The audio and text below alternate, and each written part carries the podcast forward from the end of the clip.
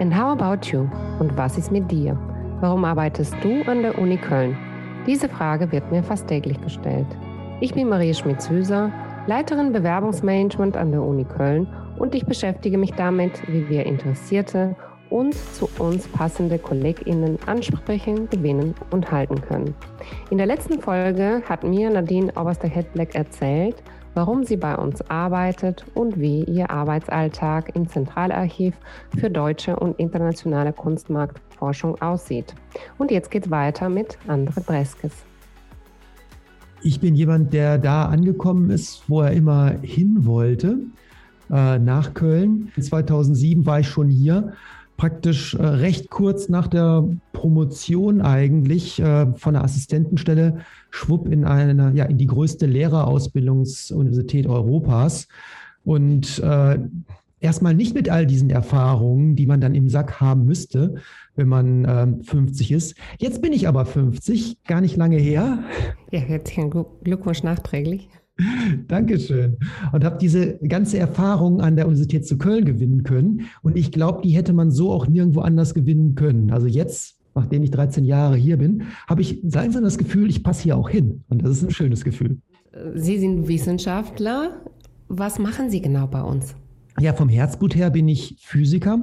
Ich ähm, interessiere mich wahnsinnig für die Natur.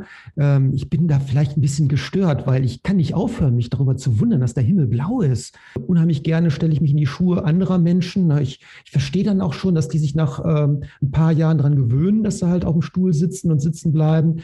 Und diese Gewohnheitseffekte, wie man halt auch auf Routinen reagiert, die sind äh, Teil meines wissenschaftlichen Werdegangs auch. Das habe ich zum Beispiel untersucht bei jungen Autofahrerinnen und Autofahrern, die ja ähm, zum ersten Mal im Auto in einen neuen physikalischen Raum kommen. Plötzlich erreicht man Geschwindigkeiten, die man als Fußgänger nicht erreichen kann. Plötzlich ähm, ist das unglaublich gefährlich, was man an Entscheidungen trifft. Und das war eigentlich auch ein großes, großer Teil meiner Postdoc-Phase, dass ich zusammen mit der Polizei Nordrhein-Westfalen Verkehrsunfälle von jungen Autofahrern untersucht habe. Und da habe ich wahnsinnig viel über das menschliche Lernverhalten insgesamt gelernt.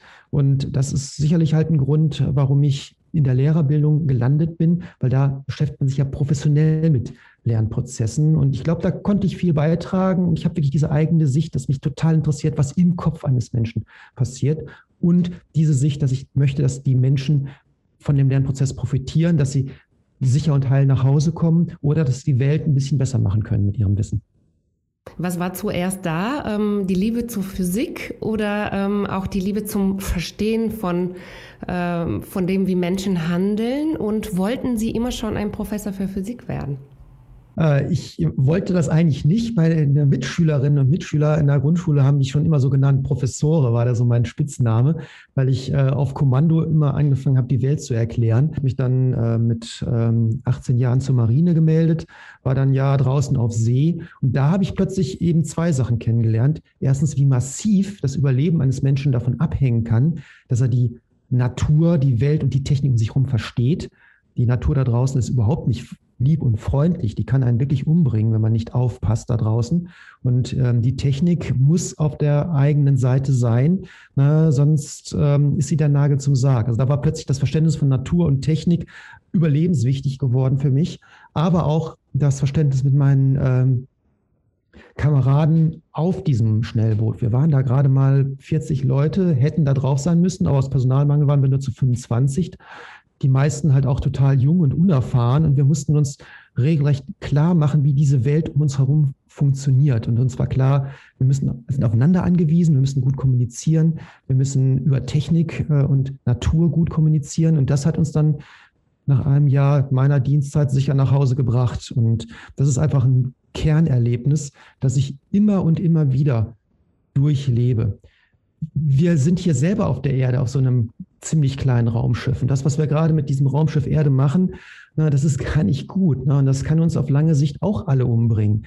Und wieder mal bin ich bei diesem Schlüsseleffekt, dass äh, ich jetzt anfangen muss, selber zu verstehen, wie das da draußen funktioniert und sorgfältig zu kommunizieren, eben halt vor allem auch an die jungen Menschen, wie dieses Raumschiff funktioniert und wie man es halt durch CO2-Emissionen halt an den zum Kippen bringen kann und wie gefährlich das ist.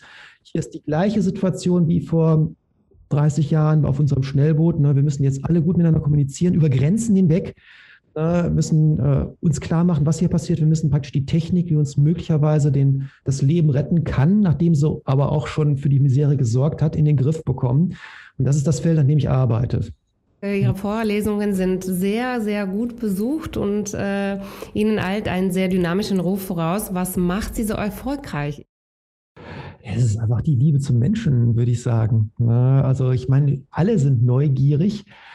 Ich, äh, jeder hat so was, was eigenes, was ihn antreibt. Na, und die meisten Wissenschaftler, die ähm, publizieren natürlich gerne. Ja, das tue ich auch. Aber ich bin einfach einer, der so dieses, ähm, den Kontakt zum Publikum braucht. Wie so ein Rocksänger, der natürlich auch Platten rausgeben will. Aber ich brauche das Live-Konzert auf der Bühne, sonst bin ich nicht glücklich. Sonst habe ich nicht das Gefühl, dass das äh, funktioniert, was ich sage.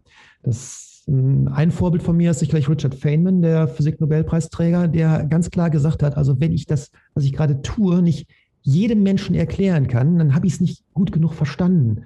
Das in einem Fachartikel zu erklären, ja, das geht, aber wenn ich das dann so gut verstanden habe, dass ich es wirklich jedem gegenüber erklären kann, dann habe ich es auch wirklich verstanden. Und das ist das Ziel. Aber Sie nutzen auch äh, Methoden, die interessant sind, äh, zum Beispiel Kampfkunst. Wie bringen Sie das ein in Ihre Vorlesungen oder in der Erklärung von Physik? Das zeige ich im Hörsaal. Ne? Ähm, ich fordere dann vier Studierende auf. Guck mal, da ist die Hörsaaltür. Wenn es schafft, mich aus der Hörsaaltür zu schieben, na, dann ist die Vorlesung zu Ende. Natürlich finde ich sofort Freiwillige. Na, da sieht man dann vier kräftige Männer, die mit grunzen und schieben, versuchen mich von der Stelle zu kriegen. Ne? Und wenn ich die ein bisschen provozieren will, dann hebe ich auch noch einen Fuß hoch und stehe dann noch auf einem Bein. Die kriegen es aber nicht hin. Ne? Warum? Weil äh, durch die Auseinandersetzung der Kampfkunst kann ich in dem Moment ein bestimmtes Mindset annehmen. Da kann ich jetzt, kann ich auch physikalisch mittlerweile erklären, dass ich halt praktisch den, den Kraftfluss durch meine äh, Hände, äh, Ellbogen, Schulter spüre. Na, was man so unbewusst macht, mache ich mir bewusst. Ich sehe also, in welche Richtung die gerade schieben und balanciere das aus. Na, so wie eine Brücke. Na, die fährt ja auch nicht plötzlich zur Seite, nur weil ein Zug auf der Brücke bremst oder so. Und wie reagieren die Studierenden dann? Gibt es einen Wow-Effekt? Ja, das ist natürlich genau das, was ich haben will. Die sagen, wow, habe ich jetzt erlebt, habe ich mit eigenen Augen gesehen, ist jetzt nicht ein Physikbuch, sondern macht der Typ jetzt tatsächlich, wie macht der das? Und in dem Moment, wo die fragen, wie machst du das, ne, habe ich die. Bringen Sie das Ihren Kindern auch bei, so neugierig durch die Welt zu gehen und ähm, wirklich auch jeden Schritt als ein physikalisches Ereignis zu sehen?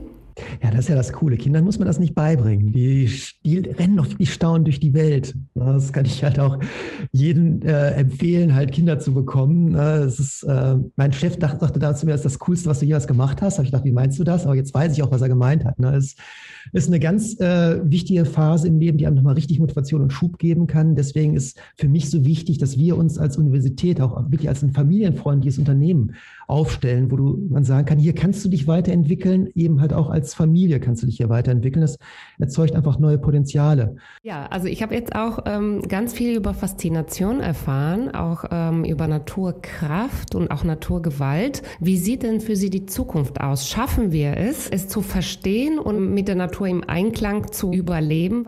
Wenn man sich damit auseinandersetzt, dann merkt man halt, wie die Realität eigentlich ist und welche Schritte muss ich denn jetzt machen, damit es einfach auch weitergeht, damit wir uns eine für mich und für andere wünschenswerte Richtung entwickeln. Na, also deswegen, das wird nie zu Ende sein. Na, wir sind nicht dafür geschaffen, im Paradies zu leben. Wahrscheinlich sind wir deswegen rausgeflogen nach der biblischen Geschichte.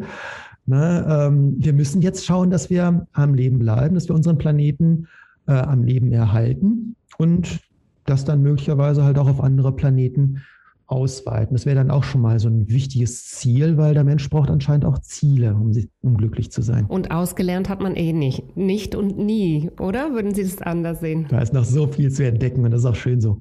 Ja, ähm, jetzt gucken Sie zurück. Wie lange sind Sie schon bei uns und wie lange wollen Sie noch bleiben?